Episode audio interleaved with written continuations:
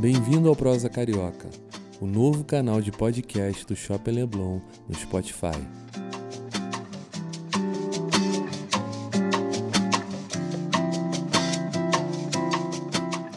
Para ser o primeiro a ouvir os nossos novos episódios, assine ou siga agora o Prosa Carioca na sua plataforma de áudio favorita.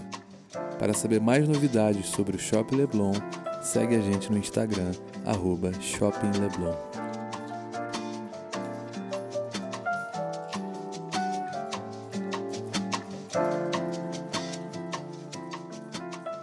Alô, amigos do Shopping Leblon, estamos começando mais um Prosa Carioca e hoje eu tenho o prazer de receber Paloma Danenberg, que é empresária e curadora do AD Studio. Oi, Paloma, tudo bem? Oi, Rodrigo, tudo bom? Tudo prazer é bem. é meu estar aqui com você.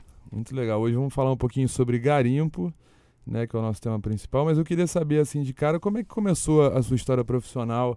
Como é que você chegou até o AD Studio? Conta pra gente um pouco desse histórico todo aí, que eu sei que tem muita coisa. Oi, Rodrigo. Oi, amigos do Shopping Leblon. Prazer aqui estar com vocês. Pois é, acho que assim, eu sou formada em jornalismo, poucas pessoas sabem. Eu acho até engraçado que todo mundo espera que eu seja formada em arquitetura, em belas artes, mas eu sou formada em jornalismo e trabalhei durante alguns anos antes de ingressar aí na, na saga familiar profissional.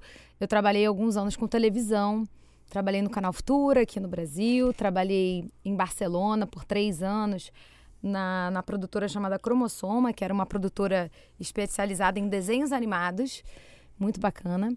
E depois voltei, trabalhei até fiz um trabalho para a ONU, trabalhei no Multishow, enfim, em alguns canais. E, e chegou um momento que eu, enfim, fiz essa opção, né, para entender aí o negócio familiar, entender como, é, como eu poderia, de fato, contribuir para esse legado aí de, da terceira geração que sou, é, do antiquariato, né? E aí foi onde tudo começou. E, e como é que você chegou até a, o AD Studio? Como é que foi esse conceito? O que, que te levou a abrir uma loja assim, digamos, mais moderna, muito diferente do, do trabalho que seu pai fa faz, né? Como é que foi esse, essa definição do conceito do AD Studio? Então, você falou no meu pai, né? Eu sou filha do Arnaldo Dannenberg, é, antiquário, enfim, já há 40 anos. E a, não, nem todo mundo sabe, mas esse AD Studio, o AD, é de Arnaldo Dannenberg e meu avô também era Arnaldo Dannenberg. Sim. Então, foi uma homenagem. Eu acho que para a gente poder falar do presente e do futuro, a gente tem que olhar para o passado e fazer Exato. uma reverência, né? É. Então, eu há 10 anos já estou trabalhando, enfim, nesse projeto do Arnaldo Dannenberg Antiquário, no total há 10 anos. Foi quando eu saí da televisão e fui para lá com o intuito, na verdade, de gerenciar o negócio. A gente, na época, queria levar o Arnaldo Dannenberg para São Paulo. Então, foi primeiro um trabalho muito mais executivo. E aí fui buscar uma formação, uma pós-graduação em gestão de negócios, para depois. É, o AD Studio nasceu bem depois disso, né? Então foram cinco anos aí pensando estrategicamente o negócio, fazendo expansão para São Paulo, criando novas possibilidades. E acho que dentro disso, quando meu pai foi para São Paulo e abriu o Arnaldo Dannenberg Antiquário lá, ele deixou um espaço no Rio de Janeiro, no edifício Chopin, onde a gente teve o antiquário ali por 25 anos. A gente tinha a curadoria do Copacabana Palace Hotel também. E ele deixou um vazio, né? Eu acho que quando a gente tem certos vazios, a gente tem a tendência de querer preencher. E eu aproveitei essa oportunidade para criar o AD Studio, né? Que eu costumo dizer que é uma loja de móveis e objetos antigos com um olhar contemporâneo. Sim, muito legal. E eu fiquei curioso, como é que você escolheu o Shopping Leblon, assim, pensar numa coisa retrô, antiga, para um lugar como um shopping, né, que é super comercial. Acho que isso também tem muito a ver com o conceito que você deu para o AD Studio, né? Como é que foi essa escolha do Shopping Leblon? Com certeza, sim. É... Enfim, eu garimpo com meu pai já desde os meus 12 anos. Isso já tem muito tempo. E quando meu pai foi para São Paulo, eu estava ali no Chopin fazendo é, um projeto que era, ainda era muito experimental, chamado AD Studio, que eu estava tentando me basear nesse garimpo dele, mas usar esse garimpo de formas diferentes. Eu comecei a entender que eu estava fazendo uma coisa bem inovadora, mas ali dentro daquele fluxo, daquele posicionamento de portas fechadas, pouca gente passava, né? Eu brinco, acho que só a Narcisa Tamborindeg passava ali, a Maitê, enfim, os, os moradores. moradores né? E na época eu já tinha até feito uma colaboração com o Antônio Boca, eu tinha feito com a Isolda de São Paulo, tudo ali no Chopin. E fazendo parte da estratégia, né, da nossa criação de fato de marca do AD Studio, eu me, me guiei muito por um pilar que era a democratização do antiquariato. E democratizar é também estar de fácil acesso. Sim. É você estar num lugar com um maior fluxo. E, eu queria fazer um, um, projeto que fosse acessível não só aos olhos, eh, financeiramente também, uhum. mas também de fácil acesso, que as pessoas pudessem entrar. Então, portas abertas era muito importante, não portas fechadas. E pensei como eu poderia, aonde eu poderia estar, e obviamente que o Shopping Leblon foi o meu primeiro pensamento, ainda que muito longínquo, assim, muito distante da minha realidade, até que eu apresentei esse projeto, é, enfim, para a diretoria do shopping e até achei super é, é, kamikaze da minha parte, porque eu tinha uma ideia e é difícil, às vezes, as pessoas acreditarem numa ideia que está só no, no, imaginário, na cabeça. E a minha ideia era ter um espaço, e até que o shopping chegou assim: ah, você quer fazer uma pop-up? Eu, sim, sim, quero. Tá bom, eu tenho 360 metros de loja para te dar, que era um espaço é, que eles tinham na época. Você dá conta de abrir nesse pequeno espaço, que na verdade era um universo de espaço. E dei, acho que dei, porque a gente rapidamente, com a, enfim, com toda a ajuda da Ouriço Arquitetura, a gente fez um projeto super bacana e a gente ocupou aquela pop-up que era para ficar três meses e a gente acabou ficando dez meses. E hoje somos loja fixa e já estamos aí completando. Já completamos dois anos completando esse ciclo de, de loja estabelecida no shopping. E a gente está sempre muito feliz e grato. Eu acho que é a palavra que eu sinto sempre pelo Shopping Leblon. É muita gratidão, porque foram os primeiros a apostar na nossa ideia. E uma coisa muito interessante que em 2019, a gente abriu essa loja em 2018, e em 2019 a gente foi reputado por, uma, por um anuário chamado The Storebook, um anuário alemão, onde os 45 principais projetos do varejo do mundo inteiro é, é convocado, enfim, é reputado para participar desse, desse anuário. E nós somos os únicos brasileiros dentro dessa edição que fomos convidados a participar é, por conta do conceito e da inovação do espaço. Então, assim, essa a gente trouxe, a gente trouxe esse troféu para casa do Shopping Leblon. Incrível. Que abriu as portas para a gente e a gente realmente com esse projeto, que quando a gente abriu a pop-up, a gente tinha uma mesa de restauração dentro da loja. Nada era vendido sem passar pela última lustração do restaurador. Então, assim, a gente criou um lugar de muita experiência de loja, experiência de garimpo, experiência de consumo desse universo antigo. Demais, incrível. E você estava falando de, de, garimpo, né? Eu também estava olhando aqui a, sua história, a gente conversou um pouquinho antes de começar a gravar.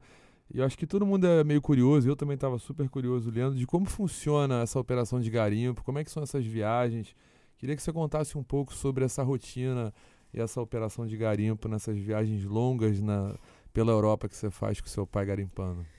Então, adoro falar sobre isso, Rodrigo, porque realmente as pessoas, todo mundo fala assim para mim: ai, Paloma, você garimpa pela Suíça, pela França, por Portugal, eu quero ir na sua mala, posso ir com você?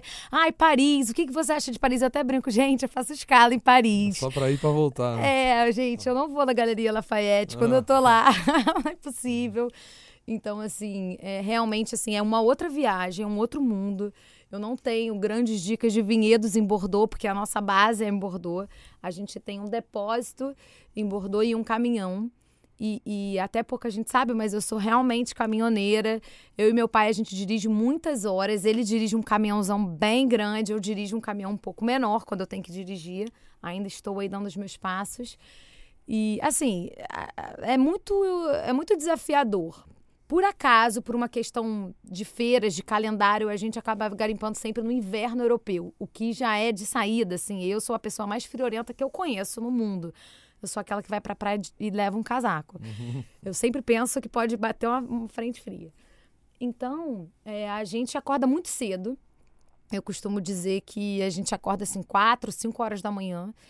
E muitas vezes a gente percorre seis, sete, oito horas de estrada até chegar dentro de um vinhedo, dentro de um vilarejo, é, enfim, dentro de um lugar que tem uma feira importante ou que esteja acontecendo um leilão, às vezes numa prefeitura, que seja importante para gente. A gente visita também casas de comerciantes, castelos que estão sendo desfeitos, a gente também vai. E, e obviamente, feiras de rua, né? E, e esse processo todo de preparação, assim, a gente viaja, chega lá, uma coisa é o caminhão quando está indo vazio, então bate um vento e às vezes o caminhão até sai do seu próprio eixo na estrada e quando volta tá todo cheio, então a gente também tem que amarrar muito bem os móveis, senão tomba e a cadeira quebra. Ah. Então assim, a gente precisa chegar na feira muito cedo, porque quando a gente chega nas feiras, a gente precisa arranjar o melhor, a melhor vaga de, do, do, do estacionamento para que a gente possa, depois, quando sai com os móveis, andar pouco com eles. Imagina, com uma cômoda até o caminhão. Exatamente. É tudo no carrinho, né? E aí, quando a gente chega num lugar desse, a gente sai comprando. Hoje em dia, graças a Deus, a gente tem um telefone. Antigamente era foto, né? Mas a gente tem um telefone. Então, você sai tirando foto de tudo que você comprou, em todos os instantes que você passou, e depois você pega tudo. Porque se a gente comprar, pegar, comprar, pegar, a feira aconteceu, você já perdeu as melhores compras que para nós são as melhores compras, né? Sim. Porque cada antiquário ali também é, são feiras profissionais e cada antiquário ali tem seu olhar, né? Então, nem todo mundo compra as mesmas coisas. E aí a gente depois recupera todas as coisas e vai para casa, e, enfim, bota tudo no caminhão de volta e vai para a próxima. Que, é, que já é outro país? Que, que às vezes já é outra cidade, é outro país, fronteira, né? Você é. tá na França, em um minuto você tá na Suíça.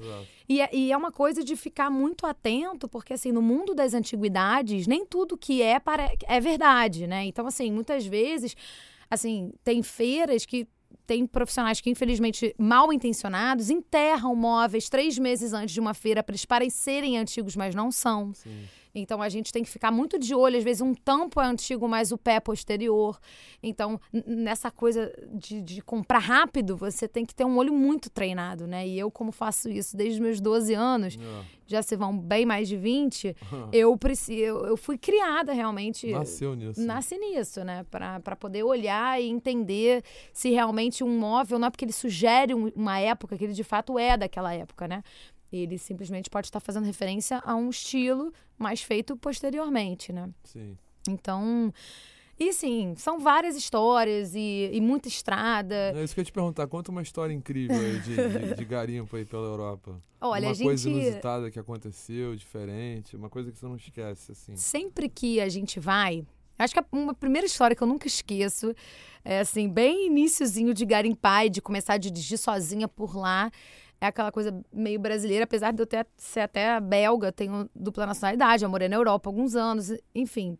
A gente, gasolina em, em francês, é, o nome da gasolina que a gente tem que colocar é Plom 54. É um nome da gasolina. Aí, uma vez, a primeira vez que eu fui botar a gasolina no carro, na época, tinha Plom 54 ou tinha gasol. Claro que a gente vai no gasóleo, achando que tá abalando, né? Na verdade, era diesel, o carro, no primeiro momento, hum, parou uhum. e eu uhum. fiquei ali hum, sozinha na estrada. Eu estava indo para Bordeaux encontrar meu pai. Essa já foi uma peripécia, assim, inicial. Mas, assim, quando a gente vai garimpar, hoje em dia a gente já tem a nossa wish list, digamos assim. Eu já tenho coisas que eu gostaria de encontrar. E é até interessante, acho que você vai gostar dessa história, porque você é músico. E eu sempre, assim, quando eu garimpava pro meu pai ainda, sem ter o AD Studio, eu fiquei apaixonada porque eu encontrei umas partituras antigas do início do século, 1900, 1910. E quando nasceu a AD Studio, eu lembrei dessas partituras, eu falei, eu preciso encontrar essas partituras, eu só quero isso, eu só quero fazer essa coleção de uma parede com essas partituras emolduradas. Lembra de quem era? Não, são de diversos autores, de Sim. valsas, enfim, de muitas coisas. Tem, tem até na loja hoje, tem lá, eu te mostro. E, e eu nunca mais encontrei essas partituras. Então, o garimpo, ele tem a coisa da, das grandes surpresas, das grandes frustrações. Sim. E não achava em lugar nenhum, até que, procurando essas partituras, eu encontrei o que hoje é um dos grandes ícones de acervo do Adestute, que são as Lisettes, que são uma coleção de histórias em quadrinhos da, chamadas Lisettes, que são de meninas, onde as meninas e mulheres eram representadas como protagonistas, isso nos anos 30 numa época que as mulheres não eram capa de revista, capa de, de histórias em quadrinhos. Então, eu acabei encontrando uma coleção gigantesca dessas revistas e hoje é, são fazem muito parte desse meu acervo, dessa minha curadoria. E eu emolduro essas revistas e faço paredes com todas essas revistas. Então, assim, foi uma frustração não ter encontrado, essas partituras, mas ao mesmo tempo uma grande alegria em ter encontrado uma grande coleção de revistas, né? É incrível. Então é isso, assim, o garimpo tem dessas frustrações e dessas alegrias, né? E enfim, aí tem várias histórias, né? Desde café da manhã, que eu e meu pai a gente se implica um pouco, porque a gente brinca, quem chega mais cedo no café da manhã, às vezes a gente chega quatro e meia da manhã, eu falei, pai, pelo amor de Deus, não chega antes não, porque eu não quero chegar, ficar disputando quem chega mais cedo aqui, não. É. Mas enfim, são perrengues gostosos de quem gosta dessa vida, quem gosta de estrada, gosta de dirigir, gosta de perrengue. E, e, é apaixonado realmente pelo que faz. Então a gente faz com vontade. Legal. E, e eu fiquei curioso também para saber quando as peças chegam no Brasil, eu sei que você traz elas em container, né? É, como é que é o processo criativo de ressignificação dessas peças? Existe algum padrão? O que, que vocês fazem com essas peças quando elas chegam no Brasil até ir para a loja? Eu costumo dizer que as peças têm algumas histórias, né? As histórias delas mesmas, né? A história de um grampo de marceneiro, que era um grampo de marceneiro usado para fixar uma madeira. A história que eu tenho para para, enfim, encontrar esse grampo, o que, que eu tive que fazer para encontrar e a história que eu vou dar para esse grampo. Quando essas peças chegam no Brasil, elas são restauradas pelos nossos artesãos da nossa oficina de restauração. E depois, quando vem para a loja, eu dou um novo olhar, uma nova significação. E esses grampos que eu estou agora dando esse exemplo, viraram cabideiros nesse novo olhar. Então a gente prende eles na parede e coloca uma bolsa e coloca, enfim, uma echarpe, até a gente coloca também paninho para uma cozinha gourmet ou até para um lavabo. Então, assim, dentro dessa coisa que a gente estava conversando de, de se frustrar e eu não encontrar mais cabideiros, eu passei a encontrar os grampos de marceneiro e comecei a ver eles como cabideiros, porque eu não estava encontrando uma coisa. Então, o não, ele, eu costumo não. dizer que um não é simplesmente um outro sim, sabe? É uma porta para um sim aí que você precisa dar para você mesmo. É, cria né? uma nova oportunidade. Né? Exatamente, uma nova oportunidade. Então, esse processo de ressignificação eu acredito que seja muito sustentável, porque a gente resgata o móvel que é, já foi isso. feito, que já foi construído, que já foi elaborado. A gente dá uma nova vida, tem toda essa parte do móvel que não foi conservado. Então a gente traz de volta essa conservação restaura ele, eh, preservando as marcas do tempo, que são muito importantes. A gente não pode apagar a história por trás dessa peça. É, exatamente. E a gente dá um novo olhar, o que eu acho que contribui muito para a atualização é, é, do uso dessa peça e também para esse coolness, sabe? Para essa, essa coisa divertida, de você se divertir, usando é. uma coisa de uma forma inusitada. É como se fosse um upgrade na peça. Né? Eu acho. É. Um upgrade, muitas vezes, de uma forma muito sutil, sabe? Quando você pega uma cadeirinha de criança e põe do lado de uma poltrona e põe teu óculos Exato. e põe e seu livro, é, virou um apoio ali. Exatamente. Ah, muito legal. E eu vejo também que você sempre tem muitas parcerias, collabs. Eu já vi por exemplo, do Beto Gatti, que é o nosso amigo. Queria que você contasse um pouco, comentasse um pouco sobre as parcerias que você tem feito ou as que você está pensando em fazer. Como eu sou muito purista nessa, nesse quesito do, do, da própria restauração, eu não gosto de modificar a peça estruturalmente. Então, quando a gente quer criar, eu adoro criar, eu sempre convido alguém para fazer uma intervenção. Então, como o Beto, que você citou, meu querido amigo, a gente fez uma exposição chamada Marcas do Tempo, onde o meu acervo emoldurava a fotografia dele cujo tema principal era a passagem do tempo. Então ele trabalhou a passagem do tempo num corpo feminino e eu na peça do século XIX que tinha ali todo o seu trajeto né, de tempo ali naquela peça, sua trajetória, né? E eu já fiz outras colaborações, como a Granado, que eu lancei no Shopping Leblon no ano passado, com a Isabela Capeto, com a Bettina Deluca e com a YY, com a Isolda, enfim, com a Nina Wright. Várias parcerias que eu acho que contribuem para essa atualização é, para essa ressignificação Sim. da memória. Então, tenho assim muita felicidade e orgulho aí de tudo que a gente já fez. Muito bom, muito legal. bom, é isso. Recebemos aqui hoje no Prosa Carioca Paloma Danenberg, da AD Studio. Muito obrigado. Foi um Obrigada a prazer você, conversar com Rodrigo. Prazer te conhecer. E é isso. Obrigada. Obrigado a todos. Uma boa noite, boa tarde, bom dia. Aperte o play.